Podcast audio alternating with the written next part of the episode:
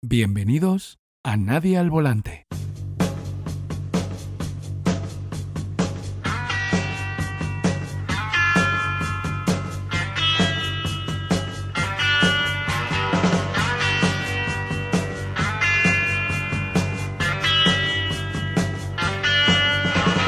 Hola amigos y amigas, bienvenidos a Radio Nadie al Volante. Hoy vamos a hablar de historia, de historia alternativa, de historia que solo los valientes e historiadores comprometidos se han empeñado en reescribir para encontrar la versión más cercana a la verdad posible, como es el caso de nuestro historiador de cabecera Howard Zinn, un historiador que también participó y se vio involucrado en acontecimientos que hoy vamos a narrar, protestando de manera enérgica contra las injusticias que su propio gobierno estaba llevando a cabo. En este tercer episodio de nuestra sección de los olvidados dedicada al libro de Zinn, la otra historia de los Estados Unidos, vamos a tratar la participación estadounidense en la Segunda Guerra Mundial, la Guerra Fría, la más que controvertida intervención de los Estados Unidos en la Guerra de Vietnam, el nacimiento del movimiento por los derechos civiles y la lucha de los negros por alcanzar sus derechos.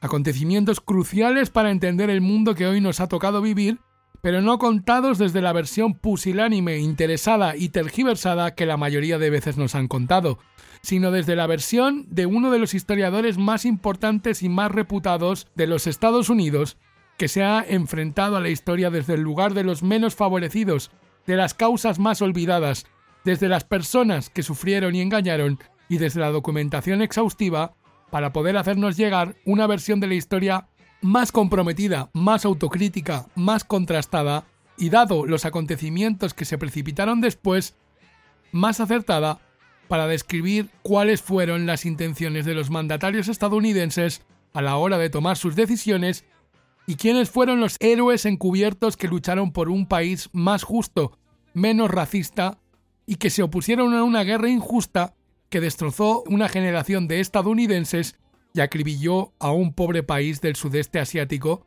que llevaba décadas tratando de quitarse el yugo imperialista de encima.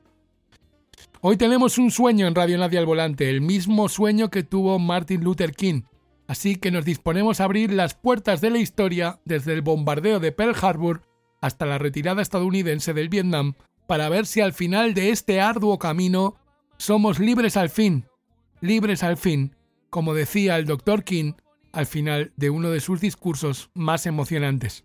Hablamos de la otra historia de los Estados Unidos.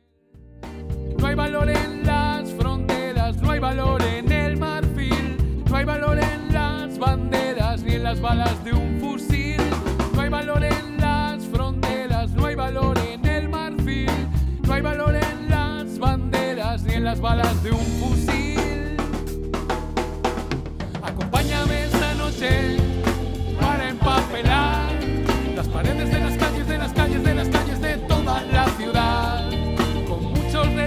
Que nunca aparecerán en las teles, en las radios, en periódicos de ningún lugar. Acompáñame esta noche para empapelar las paredes de las calles, de las calles, de las calles de toda la ciudad, con muchos de los nombres que nunca aparecerán radios en periódicos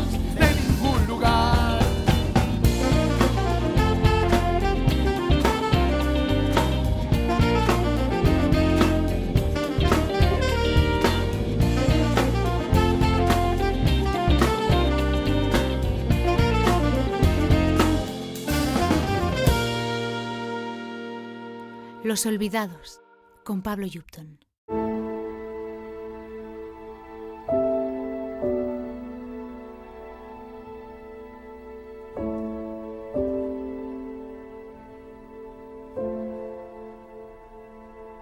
La Segunda Guerra Mundial fue la guerra más popular de la historia de los Estados Unidos, un conflicto en el que se vieron involucrados directamente 18 millones de estadounidenses.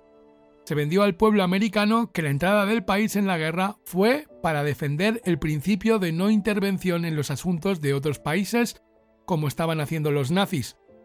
Algo que sobre el papel quedaba muy bonito, pero que en la realidad se estaba aplicando la doctrina Monroe a rajatabla esa doctrina por la que Estados Unidos estaba interviniendo directamente en los asuntos de muchos otros países. Había conseguido montar una revolución en Colombia y se había hecho dueño de Panamá para tener el control del canal. En 1915 había mandado tropas a Haití. En 1926 más de 5.000 marines habían sido enviados a Nicaragua para frenar la revolución y permanecieron allí durante los siguientes siete años.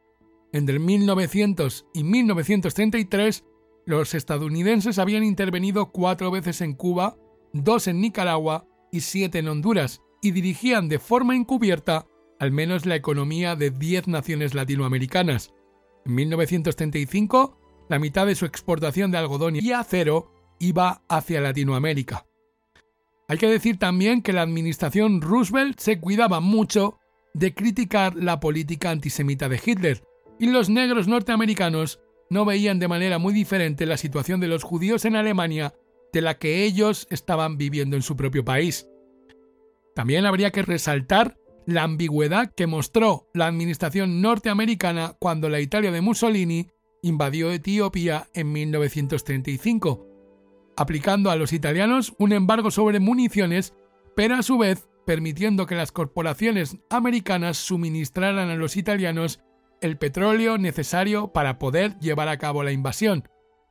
Al año siguiente, en el 36, en España, cuando la rebelión fascista se levantó en armas contra el gobierno elegido democráticamente, Roosevelt apoyó la ley de neutralidad con la que se cortaba cualquier ayuda al gobierno español, mientras que Franco recibiría la ayuda directa y crucial de Hitler y de Mussolini. El casus belli que provocó la entrada de Estados Unidos en la Segunda Guerra Mundial fue el ataque llevado a cabo por los japoneses a la base de Pearl Harbor, en Hawái, el 7 de diciembre de 1941. Nada de lo que habían hecho los japoneses en China todos los años anteriores había hecho mover un dedo a Roosevelt, ya que Japón era un socio más de ese club imperial que saqueaba China a su antojo, hasta que Japón decidió invadir China y amenazar intereses americanos en el sureste asiático, como eran el caucho, el petróleo y el estaño. Y se decidió aplicar ese mismo año 41 un embargo a Japón de su hierro y su petróleo. Por eso Japón lanzó el ataque a Pearl Harbor.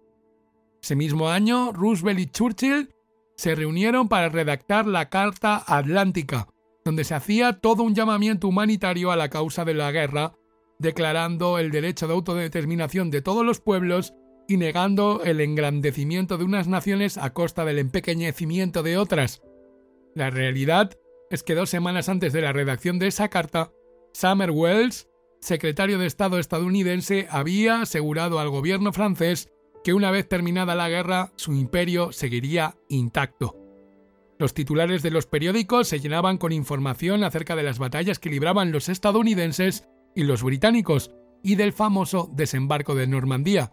Pero la realidad era que mientras estaba ocurriendo el desembarco, los rusos tenían ocupadas al 80% de las tropas alemanas y los acababan de expulsar de su territorio. En 1943, las tropas americanas iban avanzando hacia Japón, luchando isla por isla, mientras la diplomacia estadounidense y los empresarios se aseguraban pingües beneficios una vez concluida la contienda. El nuevo orden económico, que se iba a establecer una vez puesto fin al imperio británico tras la Segunda Guerra Mundial, estaba basado en la asociación del gobierno con las grandes corporaciones. El poeta Archibald MacLeish, subsecretario de Estado, realizó duras declaraciones observando hacia dónde iba a ir el mundo de posguerra.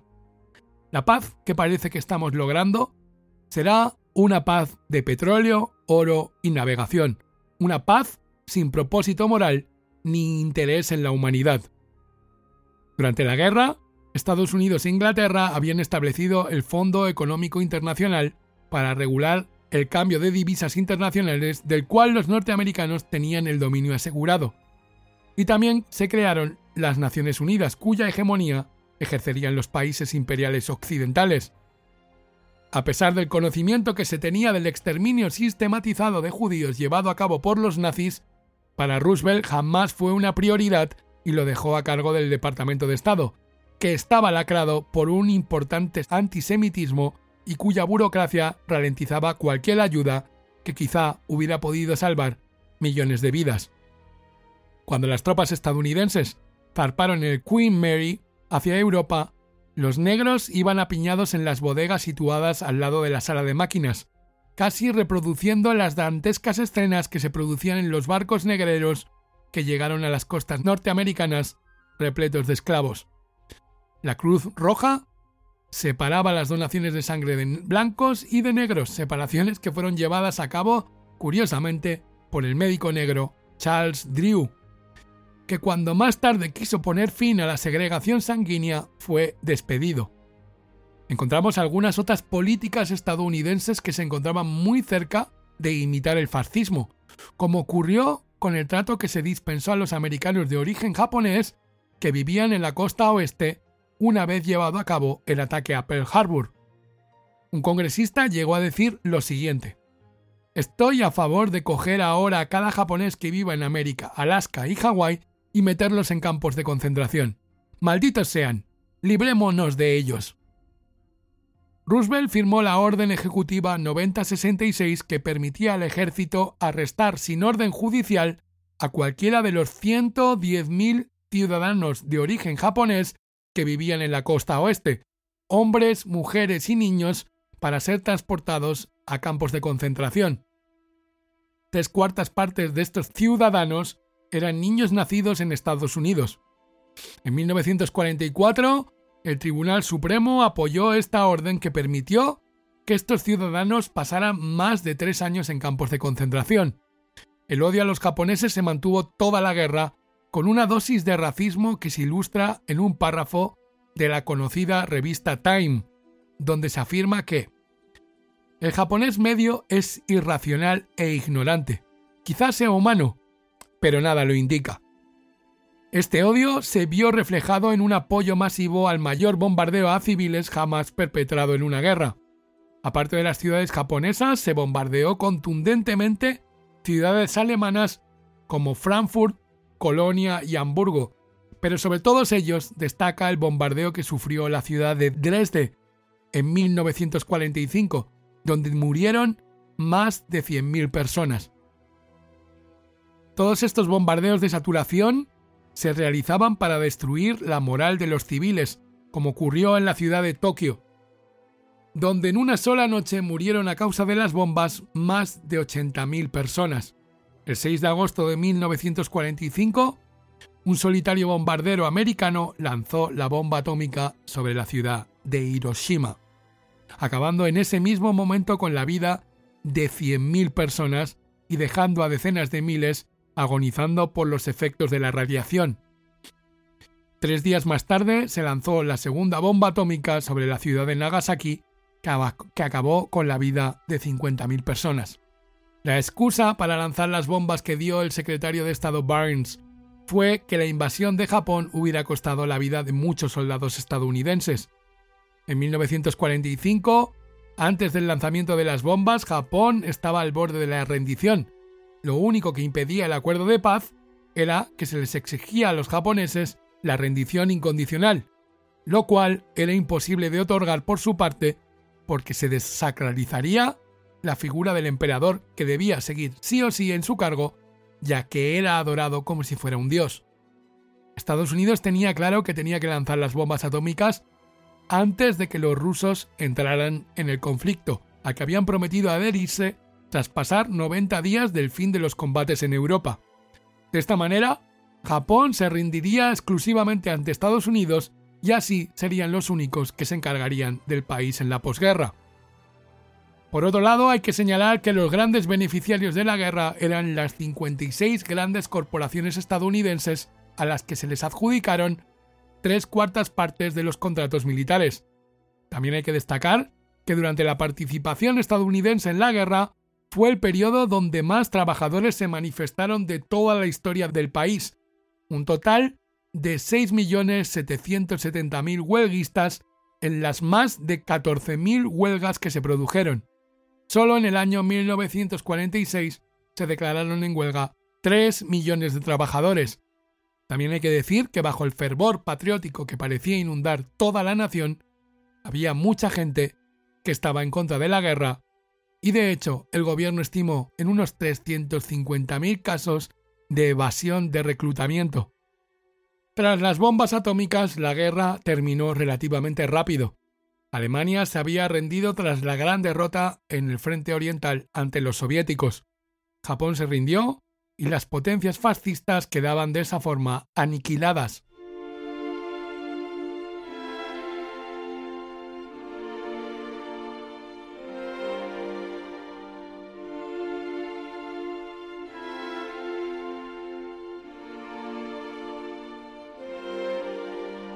¿Qué pasó después con esas ideas fascistas de militarismo, imperialismo y racismo? ¿Se habían enterrado con los perdedores o habían sido absorbidas por los vencedores? Lo que el gobierno había aprendido es que la guerra resuelve cualquier problema con el control de la situación general. El presidente de General Electric Corporation, Charles Wilson, pidió una alianza perpetua entre las corporaciones y el ejército para mantener una economía de guerra permanente y la verdad es que eso fue lo que a la postre acabó sucediendo. Tras acabar la contienda, la Unión Soviética estaba arruinada y la guerra le había costado 20 millones de muertos, pero estaba tratando de reflotar su industria y recobrar fuerzas. Sin embargo, la administración Truman tachó a la Unión Soviética de rival y de amenaza desde el primer momento que terminó la guerra. Se creó un clima de miedo y paranoia respecto al comunismo que conllevaría un aumento del presupuesto militar que a su vez permitía intervenciones más agresivas en el extranjero y mayor represión en los propios Estados Unidos.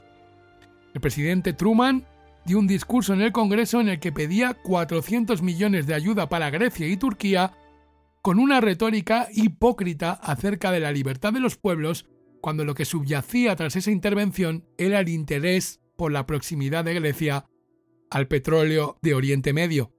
Corea, que había estado ocupada por Japón durante 35 años, había sido dividida en dos partes tras la Segunda Guerra Mundial. El norte quedaba en manos de la dictadura socialista en la esfera soviética y el sur quedaba a cargo de una dictadura derechista de influencia norteamericana. El 25 de junio de 1950, las tropas de Corea del Norte avanzaron hacia el sur atravesando el paralelo 38 para invadir Corea del Norte. Truman mandó tropas para que ayudasen a Corea del Sur, pasando a ser el ejército de la ONU. Dos millones de coreanos murieron en esa contienda en aras de acabar con lo que Truman llamó el dominio por la fuerza. Cuando las tropas americanas llegaron a la frontera con China, la entrada en la guerra de los chinos fue automática. Esta guerra consiguió que los liberales apoyaran la causa y al presidente creando una sólida coalición que sostuviera una política de intervención en el extranjero y una economía militar en los Estados Unidos. Por su parte, la izquierda había sido muy influyente durante la década de los 30 y durante la lucha contra el fascismo. El Partido Comunista, a pesar de contar con menos de 100.000 afiliados, era muy influyente en los sindicatos, en las artes y entre cualquier ciudadano que se hubiera visto afectado por el fracaso del capitalismo ante las grandes crisis económicas que se habían ido sucediendo periódicamente. Teniendo en cuenta todo esto, la misión del ala liberal derechista era aislar completamente a la izquierda para poder asentar definitivamente el capitalismo en los Estados Unidos, eliminando de esta manera cualquier tipo de traba para poder desarrollar definitivamente el imperio americano en 1947, Truman promulgó la Orden Ejecutiva 9835 para localizar cualquier infiltración de personas desleales en el gobierno, lo que conllevó la investigación de unos 6 millones de funcionarios durante los siguientes cinco años. Se despidió a unas 500 personas por lealtad cuestionable. Los acontecimientos que se sucedieron a nivel internacional facilitaron el apoyo popular en la nueva guerra psicológica frente al comunismo. En 1948, en Checoslovaquia, el Partido Comunista expulsaba del gobierno a todos aquellos que no eran miembros del partido. Ese mismo año, la Unión Soviética bloqueaba la ciudad de Berlín. En el 49 se produce la victoria comunista en China, y ese mismo año la URSS prueba su primera bomba atómica y al año siguiente estallaba la Guerra de Corea. Todos estos acontecimientos llevaron a la opinión pública estadounidense a imaginar una gran conspiración comunista a nivel mundial, que permitió que emergieran figuras como la del senador Joseph McCarthy, que se convirtió en el gran azote de los comunistas dentro del país, acusando al Departamento de Estado de albergar a más de 100 comunistas en su interior. Afirmación para la que no tenía ninguna prueba. A su vez, en todo el mundo, las colonias se estaban rebelando exigiendo su independencia. Indochina contra los franceses, Indonesia contra los holandeses o los filipinos contra los propios Estados Unidos. El liberal Hubert Humphrey propuso la ilegalización del Partido Comunista y que se crearan centros de detención que eran básicamente campos de concentración encubiertos para los sospechosos de subversión. Con Truman todavía en la presidencia se procesó a los dirigentes del Partido Comunista, acusándolos de conspiración para derrocar al gobierno mediante la violencia. De esta manera, consiguieron meter en la cárcel a la cúpula del partido. Toda la cultura estadounidense estaba siendo usada como propaganda contra el comunismo, especialmente en Hollywood, que entre el año 48 y el 54 realizó más de 40 millones de películas anticomunistas, algunas como Me casé con un comunista o Fui un comunista para el FBI. En la introducción de los cómics del Capitán América se decía, Comunistas, espías, traidores y agentes extranjeros, tened cuidado, el Capitán América, con el apoyo de todos los hombres libres y leales, os está buscando. En 1948 el Plan Marshall dio una ayuda de 16.000 millones de dólares a los países de Europa Occidental que ocultaba una contraprestación económica que consistía en la creación de mercados para las exportaciones estadounidenses. En 1960 el presupuesto militar de los Estados Unidos era de 45.800 millones de dólares, casi la mitad del presupuesto del Estado. En el año 61, el recién elegido presidente John Fitzgerald Kennedy se apresuró para aumentarlo más todavía. Además, JFK creó la Alianza para el Progreso, que se vendió al público como un programa de ayudas para Latinoamérica, pero que soterradamente consistía en ayuda militar para mantener dictaduras derechistas en el poder frente a la amenaza de las revoluciones. Y no era solo ayuda material, sino que también había intervención por parte de los estadounidenses. En 1953, la CIA provocó la caída del gobierno iraní que había nacionalizado la industria petrolífera. En el 54, en Guatemala, derrocó al gobierno elegido legítimamente del socialista Jacobo Arbenz, que había expropiado 234.000 acres de tierra de la empresa United Fruit. Entonces el militar Castillo Armas se hizo con el poder gracias a la ayuda de los estadounidenses, ya que de hecho Castillo Armas había recibido instrucción militar en Fort Leavenworth. Y en cuanto llegó al poder devolvió las tierras a United Fruit, abolió los impuestos a inversores extranjeros, abolió las elecciones y metió entre rejas a miles de disidentes políticos. En el 58 se enviaron miles de marines al Líbano para evitar que la revolución prosperara y pudiera derrocar al gobierno que servía a los intereses estadounidenses. Los demócratas y los republicanos habían llegado a un acuerdo para impedir la formación de gobiernos revolucionarios y derrocar a los que ya estaban en el poder, en caso de que estorbaran a la causa del libre mercado que estaban proponiendo los norteamericanos.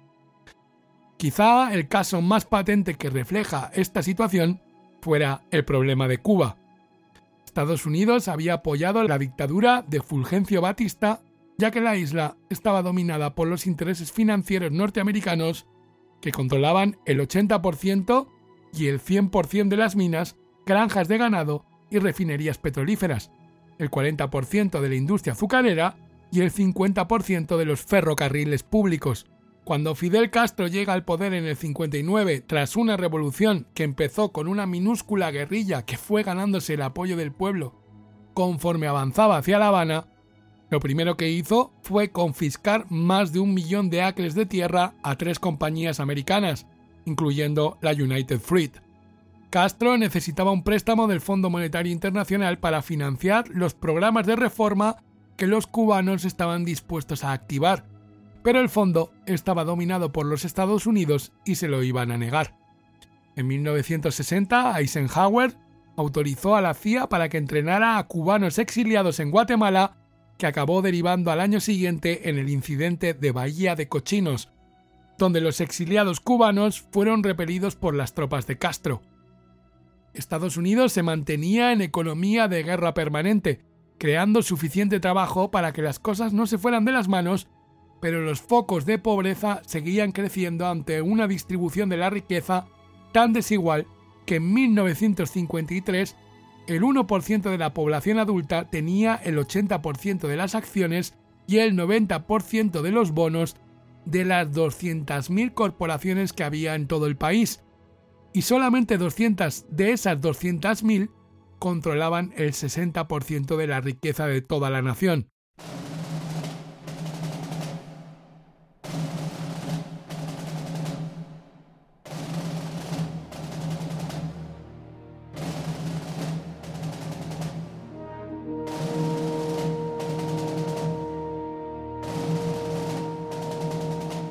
Revolución de los negros comenzó en la década de los 50 y explotó en la de los 60, con el recuerdo de la esclavitud, la segregación, los linchamientos y todo tipo de humillaciones que habían sufrido. En la década de los 30, el poeta Langston Hughes escribía en un poema lo siguiente. ¿Qué ocurre con un sueño aplazado? ¿Se seca como una pasa al sol o supura como una llaga y después echa a correr? apesta como la carne podrida o se encostra y granula como un dulce en almíbar. Quizás simplemente cuelga como una carga pesada. O quizás explota. En una sociedad tan exhaustivamente controlada como era la norteamericana, los pensamientos secretos como los de la raza negra los podemos ver desarrollados en todo tipo de artes. El blues era la plasmación de todo el dolor y la rabia, el jazz era el presagio de una rebelión, y la poesía era donde los pensamientos ya no se ocultaban y salían a la luz con todo su esplendor. Otra figura del Harlem Renaissance, el renacimiento de Harlem, a la que también había pertenecido Langston Hughes, fue el poeta Claude McKay que escribió Si debemos morir, que no sea como cerdos atrapados y acorralados en un lugar vergonzoso. Como hombres nos enfrentaremos con toda la manada asesina y cobarde, aplastados contra la pared, muriendo, pero luchando. Henry Cabot Lodge añadió este poema a los archivos del Congreso como un ejemplo de las corrientes peligrosas que se estaban fraguando entre la juventud negra de la época, y para tomar buena nota de lo que se les iba a venir encima a los blancos en los años siguientes. Al concluir la Segunda Guerra Mundial llegó una cantidad ingente de africanos y de asiáticos creando un nuevo foco en el panorama racial en un país tan conflictivo en estos temas como lo eran los Estados Unidos. Como dijo Dubois, el problema del siglo XX es la barrera racial. Truman en el 46 había creado el Comité de Derechos Civiles para tratar de luchar contra esta barrera racial, principalmente porque le costaba dinero al país y se desaprovechaba todo el talento que tenían los negros y toda la fuerza de trabajo que podían representar. En 1954 el Tribunal Supremo acabó con la ley de segregación racial en las escuelas, la doctrina de separados pero iguales, y aún así en el año 65 había un 75% de distritos escolares segregados en el sur. Se avanzaba pero a una velocidad que no satisfacía a los negros que a principio de la década de los 60 habían comenzado a rebelarse en todo el sur y que al final de la década habían puesto a un centenar de ciudades del norte en estado de alarma a causa de la insurrección de los negros. En Montgomery, en el año 1955, Rosa Parks, una costurera de 43 años que había sido activista en pro de los derechos de los negros, decidió que ya había tenido suficiente y se sentó en la parte del autobús reservada para los blancos, y por ello fue detenida. Los negros de Montgomery decidieron boicotear a la empresa de autobuses y se organizaron con coches para poder llegar a sus trabajos o si no, iban a ir andando. Se procesaron a cientos de personas por el boicot y muchos de esos negros acabaron entre rejas, además de que los racistas habituales hicieron explotar bombas en cuatro iglesias de los negros y se produjeron disparos contra la casa del propio Martin Luther King, que ya en ese momento el pastor King, de tan solo 27 años, había sido uno de los que había liderado el boicot. Poco después llegaron a tirar explosivos contra su casa. En el año 56, la Corte Suprema ilegalizó la segregación racial en los autobuses locales. Montgomery fue el comienzo de un gran movimiento de persistencia no violenta que duraría una década entera de activismo y sacrificio.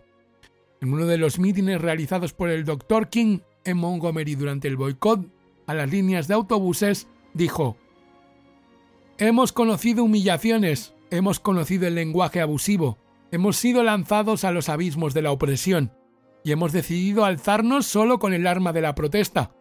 Debemos utilizar el arma del amor, debemos tener compasión y comprensión para los que nos odian. No todos los líderes negros compartían la política de no violencia del Dr. King. El exmarine Robert Williams, presidente de la NAACP, instigaba el uso de las armas para defenderse de los blancos. En un ataque del Ku Klux Klan a sus oficinas, los miembros del clan fueron repelidos con armas de fuego y lo mismo les pasó cuando atacaron a una comunidad india en California. En 1961, negros y blancos se montaron en dos autobuses en Washington para viajar juntos hasta New Orleans, hasta Nueva Orleans. Fueron los primeros Freedom Riders, viajeros de la libertad. Los viajeros que iban en estos autobuses fueron apaleados con puños y balas de hierro cuando llegaron a Carolina del Sur y en Alabama le prendieron fuego a uno de los autocares. Ningún policía sureño intervino para que esto no sucediera. El problema principal era que el gobierno federal nunca había hecho cumplir las leyes en el sur por miedo a perder apoyos de los líderes demócratas sureños. Los Freedom Riders fueron detenidos en Birmingham, Alabama, y aún así decidieron continuar su viaje una vez que los soltaron. En Montgomery volvieron a ser apaleados, pero también decidieron continuar con su viaje hacia Jackson, donde fueron arrestados presuntamente para proteger los demás palizas en la ciudad de Albany, en el estado de Georgia, donde todavía se palpaba la atmósfera de la época de la esclavitud en el año 1961, se produjeron grandes manifestaciones por parte de los negros que acabaron con el arresto de más de mil personas. En estas manifestaciones también participaban los niños. Uno de esos niños de tan solo nueve años estaba en la cola de detenidos en Albany, y cuando fue preguntado por el jefe de policía, Chico, ¿cómo te llamas? El niño respondió mirándole a los ojos y diciéndole, Libertad, libertad. En el año 1963, miles de negros se manifestaron en la ciudad de Birmingham enfrentándose a todo un aparato policial que les atacaba con porras, perros, mangueras de alta presión y con gas lacrimógeno. Ese mismo año se produjo la gran marcha hacia Washington para protestar contra la falta de soluciones para atajar el problema racial, donde Martin Luther King dio su famoso discurso donde pronunció aquello de I have a dream, tengo un sueño. Fue un discurso que emocionó a cientos de miles de personas y que en la actualidad sigue emocionando igual, pero un discurso que no acababa de representar la ira que sentía gran parte de la comunidad negra, que en cambio sí que representaba la figura y la ideología de Malcolm X, muy alejada de la retórica conciliadora del Dr. King. Malcolm propugnaba la separación entre las dos razas y el uso de la violencia como legítima defensa frente al maltrato que sufrían los negros a diario. En lo que fue conocido más tarde como el verano de Mississippi, en el verano de 1964, cuando tres trabajadores por los derechos civiles, entre ellos un joven negro llamado James Chaney y dos activistas blancos, Andrew Goodman y Michael Swerner, fueron arrestados en Filadelfia estado de Mississippi, y puestos en libertad durante la noche para que un grupo del clan los capturara y acabara asesinándolos a tiros. Más tarde, y tras una ardua investigación, como nos muestra la gran película de Alan Parker, Art de Mississippi, el sheriff, su ayudante y otros miembros del clan terminaron en la cárcel. Estos asesinatos se produjeron con las continuas negativas tanto de Kennedy como de Lyndon Johnson después de defender a los negros del sur de la violencia que se les estaba infligiendo. En el año 65, justo cuando Lyndon Johnson aprobaba la ley de derecho al voto, por la cual los negros serían inscritos federalmente para asegurar su protección, estallaba en Los Ángeles, en el gueto de Watts, la sublevación urbana más violenta desde la Segunda Guerra Mundial, provocada por el arresto violento de un joven negro en el que murieron 34 personas y por la que el gobernador hizo intervenir a la Guardia Nacional. Se arrestaron a más de 4.000 personas. El año 1967 está marcado por ser el que más disturbios urbanos se produjeron en toda la historia de la nación, contando 8 alzamientos importantes, 33 sublevaciones graves y 123 disturbios donde murieron 83 personas por arma de fuego, en su mayoría en Newark y en Detroit. Malcolm X había sido el mayor exponente del poder negro que derogaba el paternalismo blanco institucionalizado.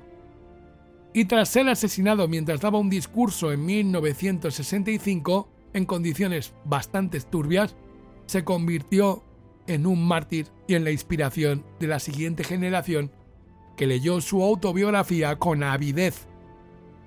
Aparecieron los Panteras Negras, un grupo liderado por Huey Newton. Por otro lado, Martin Luther King se dio cuenta de que una fuente inagotable de los problemas que estaban perjudicando a cada vez más gente era la pobreza. En el año 1968, en plena escalada de la guerra del Vietnam, se dirigía a otros líderes negros en los siguientes términos. Estamos gastando todo el dinero en muerte y destrucción y no el dinero suficiente en la vida y en el desarrollo constructivo. A partir de ese momento el FBI va a tratar de destruirlo de la manera que fuera, interviniendo su teléfono, chantajeándolo, amenazándolo e incluso mandándole una carta donde se le instaba al suicidio. King se estaba preocupando por temas demasiado complicados y que no interesaban al poder establecido que nadie removiera. Cuando se dirigió a Memphis a apoyar la huelga de basureros, fue abatido por un tirador oculto en el balcón del motel donde se alojaba.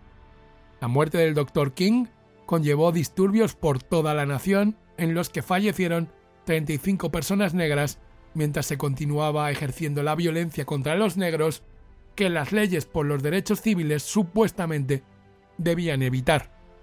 En la madrugada del 4 de diciembre de 1969, la policía de Chicago entraba en un apartamento donde estaban viviendo varios panteras negras y empezaron a disparar indiscriminadamente, causando la muerte de su líder, Fred Hampton, que se encontraba en la cama y que tan solo tenía 21 años, además de otro pantera negra que también falleció, llamado Mark Clark. En el año 1970, en Mississippi, la policía disparó continuadamente durante 28 segundos hacia el Colegio Estatal de Jackson, un colegio de negros, utilizando rifles y una ametralladora. 400 balas impactaron sobre los dormitorios de las chicas y causaron la muerte de dos de ellas.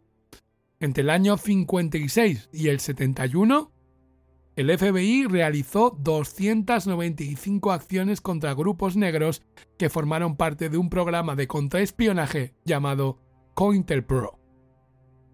De lo que más miedo tenían las autoridades era de que los blancos y los negros se unieran para reflejar el verdadero conflicto subyacente en todos los demás, que no era otro que el de la lucha de clases.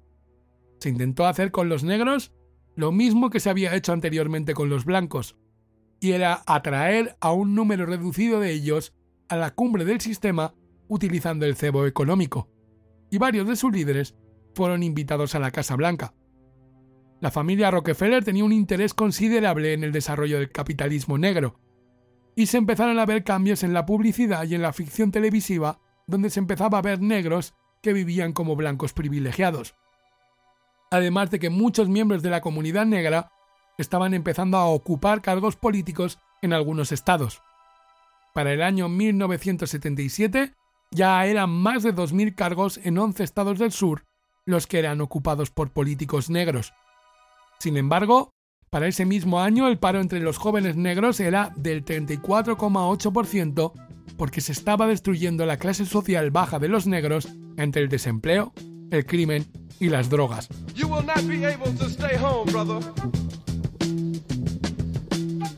Will not be able to plug in, turn on, and cop out. You will not be able to lose yourself on Skag and skip out for beer during commercials because the revolution will not be televised. The revolution will not be televised. The revolution will not be brought to you by Xerox in four parts without commercial interruptions. The revolution will not show you pictures of Nixon blowing a bugle and leading a charge by John Mitchell, General Abrams, and Spyro Agnew to eat hog maws confiscated from a Harlem sanctuary. The revolution will not be televised. Pero retrocedamos un poco en el tiempo. Entre el año 1964 y el año 1972, Estados Unidos se vio inmerso de lleno en la guerra de Vietnam, en la que empleó todos los recursos a su alcance, los cuales eran muchos, para tratar de derrotar a un movimiento nacionalista revolucionario de un pequeño país como era Vietnam. Como dice Howard Zinn, fue una confrontación entre tecnología moderna actualizada y seres humanos organizados. Y vencieron dos seres humanos. A lo largo de la guerra, se desarrolló en los Estados Unidos el movimiento pacifista más importante de la historia, cuyo papel protagonista contribuyó a que se pusiera fin al conflicto. Al terminar la Segunda Guerra Mundial, los japoneses tuvieron que abandonar Indochina, que ya había sido una colonia francesa. Los japoneses habían estado luchando contra un movimiento revolucionario que había surgido ya en la época de la colonización francesa y que estaba liderado por Ho Chi Minh, que tras la salida de los japoneses estableció la República Democrática de Vietnam, que apenas duró unas semanas. Las fuerzas aliadas en la Segunda Guerra Mundial no iban a consentir un Vietnam libre. Los ingleses ocuparon el sur y se lo devolvieron a los que ellos consideraban sus legítimos dueños, que eran los franceses, a su vez que la China nacionalista de Chiang Kai-shek ocupaba el norte y también se le devolvía a los franceses a instancias de los Estados Unidos. Ho Chi Minh escribió al presidente Truman de la siguiente índole. Dos millones de vietnamitas murieron de hambre entre el invierno de 1944 y la primavera de 1945 por la política de hambre desarrollada por los franceses, quienes cogieron y almacenaron todo el arroz disponible hasta que se pudrió. Tres cuartas partes de las tierras cultivadas fueron inundadas en el verano de 1945, a lo que siguió una gran sequía. A menos que las potencias mundiales y organizaciones de ayuda internacionales nos traigan ayuda inmediata, nos enfrentamos a una catástrofe inminente. Truman jamás contestó esa carta. En 1946, los franceses bombardearon el puerto de Haiphong en el norte de Vietnam e iniciaron un conflicto contra el movimiento del Viet Minh que duró ocho años. Tras la victoria comunista en China en el 49 y la posterior guerra de Corea, los Estados Unidos dieron más de 300.000 armas a los franceses, valoradas en más de mil millones de dólares, con la intención de frenar el comunismo, financiando de esta manera más del 80% del esfuerzo bélico de los franceses en Indochina. Tras el acuerdo de paz de Ginebra, se decidió que el Viet Minh se quedaría con el norte del país y los franceses con el sur, y que al cabo de dos años habría elecciones en un Vietnam unificado. Los Estados Unidos no iban a consentir la unificación y el sur se iba a convertir en un área de influencia americana. Los famosos papeles del Pentágono sacados a la luz por Daniel Ellsberg, se dice claramente que Vietnam del Sur era esencialmente una creación de los Estados Unidos. Los estadounidenses pusieron rápidamente a un títere en el gobierno del sur, Go Din Diem, que había residido en los Estados Unidos casi toda su vida, y el régimen de Diem iba a levantar ampollas en Vietnam rápidamente debido a que favorecía a los terratenientes en un país de campesinos y era católico en un país de mayoría budista. Así que la oposición de los campesinos creció como la espuma y en 1958 empezaron las actividades guerrilleras en contra del régimen y para 1960 ya se había conformado el Frente de Liberación Nacional en el sur. Kennedy, que asumió la presidencia en 1961, aprobó de manera inmediata llevar a cabo intervenciones militares en Vietnam y Laos. Anteriormente, Kennedy ya había hablado de los logros políticos de Diem en Vietnam, y consiguió llevar, ya como presidente, a 16.000 consejeros militares americanos a participar en operaciones de combate en Vietnam. Los generales vietnamitas decidieron dar un golpe de Estado en el sur con el apoyo de la CIA y al final Diem fue ejecutado y tres semanas después Kennedy sería asesinado y su vicepresidente Lyndon Johnson asumiría el cargo y la guerra se iba a desatar con toda su crudeza. Tras el incidente del Golfo de Tonkin, en el que con dudosas pruebas se afirmaba que los norvietnamitas habían torpedeado el destructor estadounidense Maddox, la escalada bélica subió y más tarde se descubrió que el exsecretario de Estado Robert McNamara había mentido al pueblo americano. Pero el ataque tuvo consecuencias inmediatas y el Congreso aprobó una resolución que otorgaba poderes a Johnson para tomar medidas militares en Vietnam, pero jamás hubo una declaración de guerra como la Constitución requería. Tras el incidente de Tonkin, comenzaron los bombardeos por parte de la aviación estadounidense sobre Vietnam del Norte. Estados Unidos mandó 200.000 soldados en 1965 y al año siguiente 200.000 más. Para el año 68 había más de medio millón de soldados estadounidenses en Vietnam y la aviación americana bombardeaba a un ritmo que no tenía precedentes en la historia. Grandes extensiones en el sur de Vietnam fueron declaradas zonas de fuego libre, lo que significaba que se consideraba como enemiga a toda la población que se quedaba en ellas, independientemente de que fueran civiles, ya fueran ancianos o niños, además del uso de bombardeos a discreción sobre aquellas zonas. Además, la CIA llevó a cabo la Operación Fénix en el sur, por la que se ejecutaron sin juicio y de manera clandestina al menos a 20.000 civiles por ser presuntos comunistas. Los Estados Unidos lanzaron 7 millones de toneladas de bombas sobre Vietnam, Laos y Camboya, lo que supone más del doble de las que se lanzaron sobre Europa y Asia en toda la Segunda Guerra Mundial, además de que la aviación americana fumigó con productos tóxicos las selvas vietnamitas que destrozaron para siempre el 20% de la zona selvática del país, utilizando 80.000 millones de litros de herbicidas, destacando el altamente tóxico agente naranja, cuyos efectos continúan repercutiendo en la actualidad en la población vietnamita. El 16 de marzo de 1968 se produjo uno de los hechos más vergonzosos de toda la guerra. En la aldea de My Lai, una compañía de soldados americanos reunió a toda la población incluyendo ancianos y mujeres con bebés en sus brazos, los metieron en un hoyo y fueron asesinados metódicamente a tiros por los soldados estadounidenses. Posteriormente, fueron enterrados en fosas comunes. La mayoría de las víctimas eran mujeres, ancianos y niños. Para mayor vergüenza, los soldados habían violado mujeres e incluso niñas previamente a realizar la masacre. Estas masacres indiscriminadas recuerdan notoriamente a las que se perpetraron contra los nativos norteamericanos durante las guerras indias.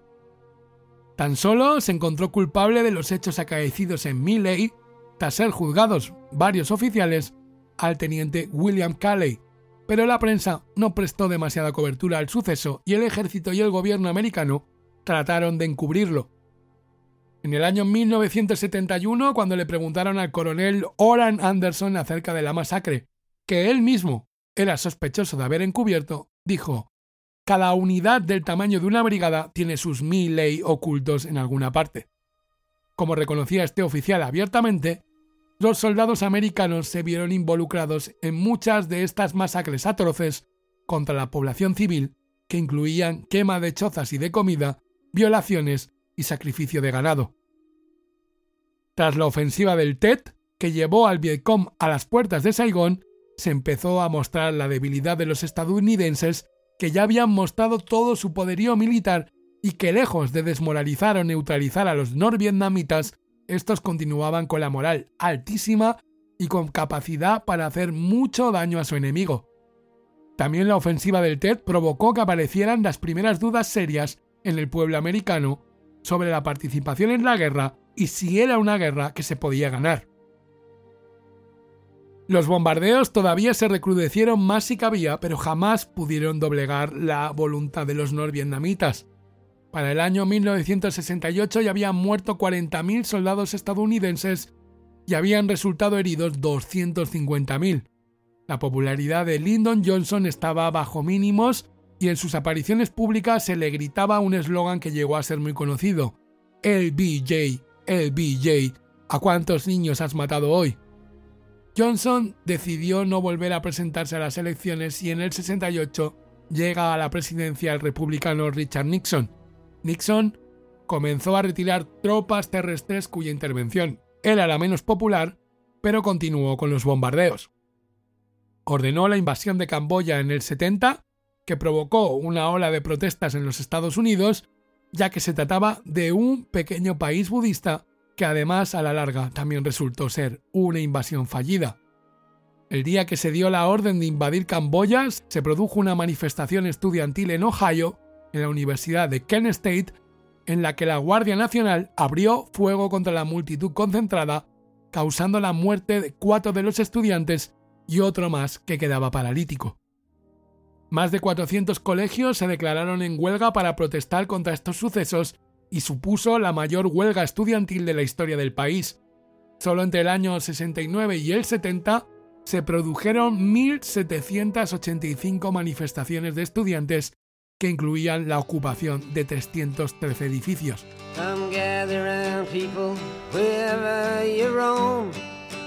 And admit that the waters around you have grown and accept it that soon you'll be drenched to the bone. If your time to you is worth saving, then you better start swimming or you'll sink like a stone. Or the times they are a changing.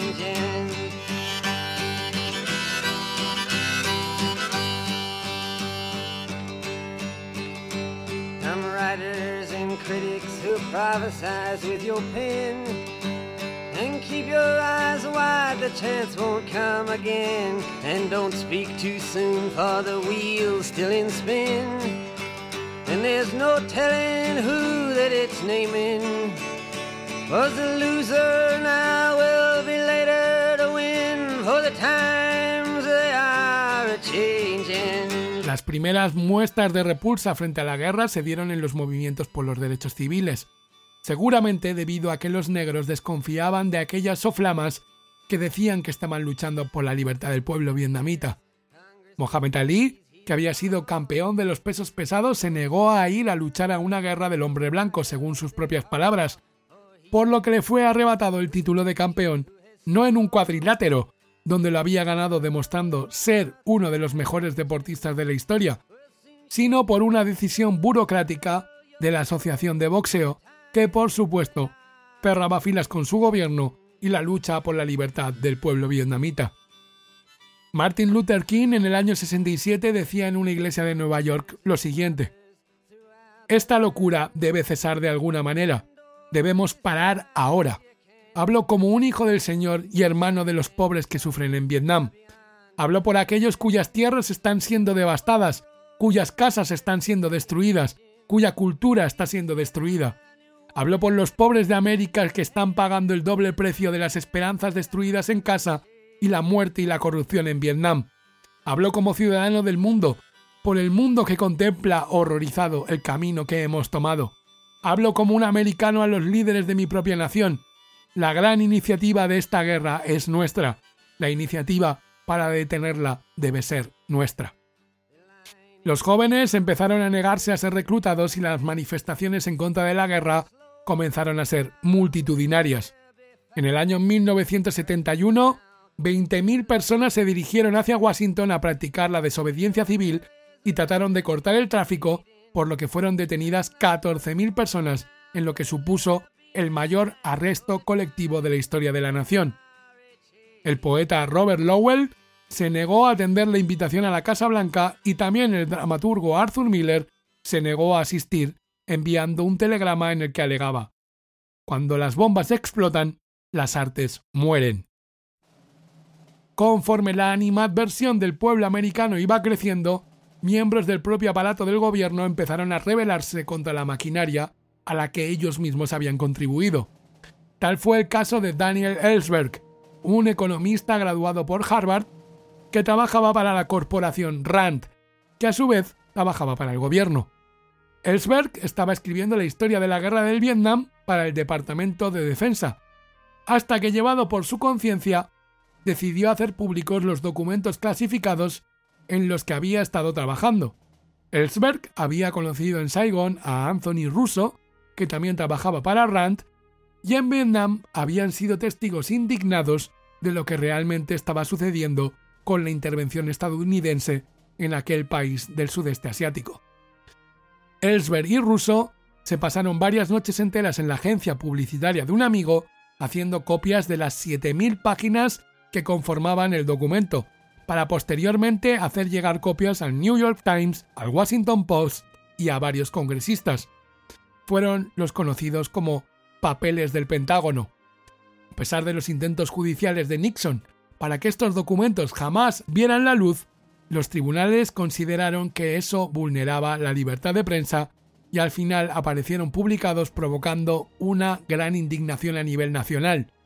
Ellsberg y Russo fueron procesados igualmente por vulnerar la ley de espionaje, pero se tuvo que anular el juicio porque a su vez se estaban sucediendo los acontecimientos del caso Watergate, y eso llevó a pensar que se habían realizado prácticas injustas por parte de la Fiscalía. La publicidad acerca de las manifestaciones que se habían dado a lo largo y ancho de todo el país podía llevar a pensar que el movimiento pacifista estaba llevado a cabo principalmente por intelectuales de clase media. Pero eso no era del todo cierto. En 1970, un sondeo público en la ciudad de Michigan que planteaba la cuestión de si las tropas estadounidenses debían abandonar Vietnam, fue respondido afirmativamente por el 65% de los encuestados. Y no solo eso, el informe apuntaba que los ciudadanos que tenían hasta educación primaria estaban más a favor de la retirada de las tropas que los que tenían titulación universitaria. Muchos de los veteranos que volvían a casa de la guerra del Vietnam, al regresar se oponían de frente a la guerra y formaron el grupo Veteranos de Vietnam contra la Guerra. En 1970, un grupo de 30 oficiales del ejército que decían representar a 250 oficiales formaron el movimiento de oficiales preocupados para oponerse a la guerra.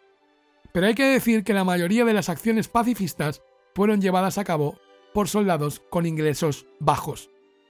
Más de 560.000 soldados fueron licenciados sin honores, es decir, que no habían mostrado la obediencia sumisa que un soldado debía mostrar al ejército.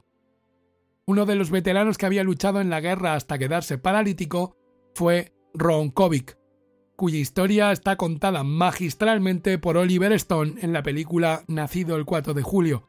Kovic se había alistado en el cuerpo de marines con tan solo 17 años y a los 19 había quedado lisiado para siempre en Vietnam. Al volver a los Estados Unidos vio y sufrió el trato lamentable que recibían los soldados heridos en un hospital de veteranos, y empezó a reflexionar seriamente sobre la guerra y todo lo que estaba pasando a su alrededor.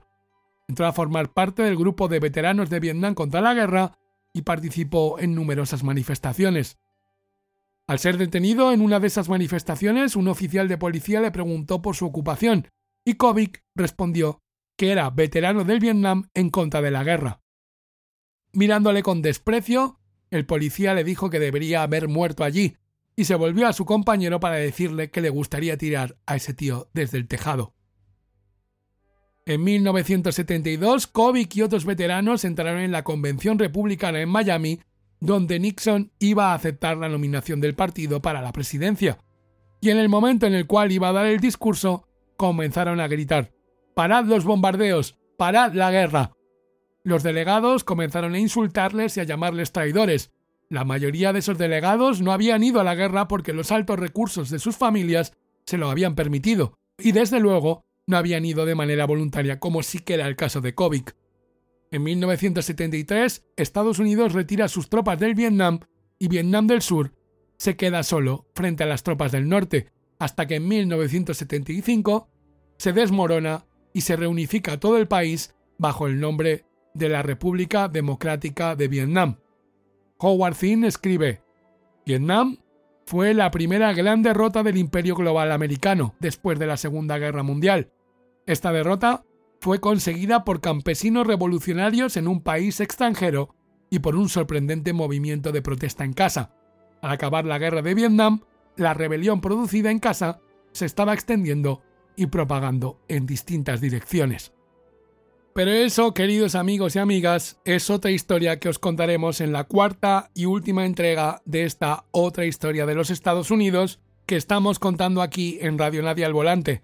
Así que hoy nos despedimos, no sin antes lanzar una oración al Dios que fuere por todas las víctimas tanto de la Segunda Guerra Mundial como de la cruel y atroz Guerra del Vietnam, como de la lucha por los derechos civiles, no sin antes recordar las palabras del Dr. King. Tengo un sueño, que mis cuatro hijos vivirán un día en una nación en la que no serán juzgados por el color de su piel, sino por los rasgos de su personalidad. Que repique la libertad, y cuando esto ocurra, y cuando permitamos repicar a la libertad, cuando la dejemos repicar desde cada pueblo y de cada aldea, desde cada estado y cada ciudad, podremos acelerar la llegada de aquel día en que todos los hijos de Dios, hombres blancos y hombres negros, judíos y gentiles, católicos y protestantes serán capaces de juntar las manos y cantar con las palabras del viejo espiritual negro. Al fin libres, al fin libres, gracias a Dios Todopoderoso, somos al fin libres. Nos escuchamos muy pronto aquí en Radio Nadie al Volante. Un abrazo a todos.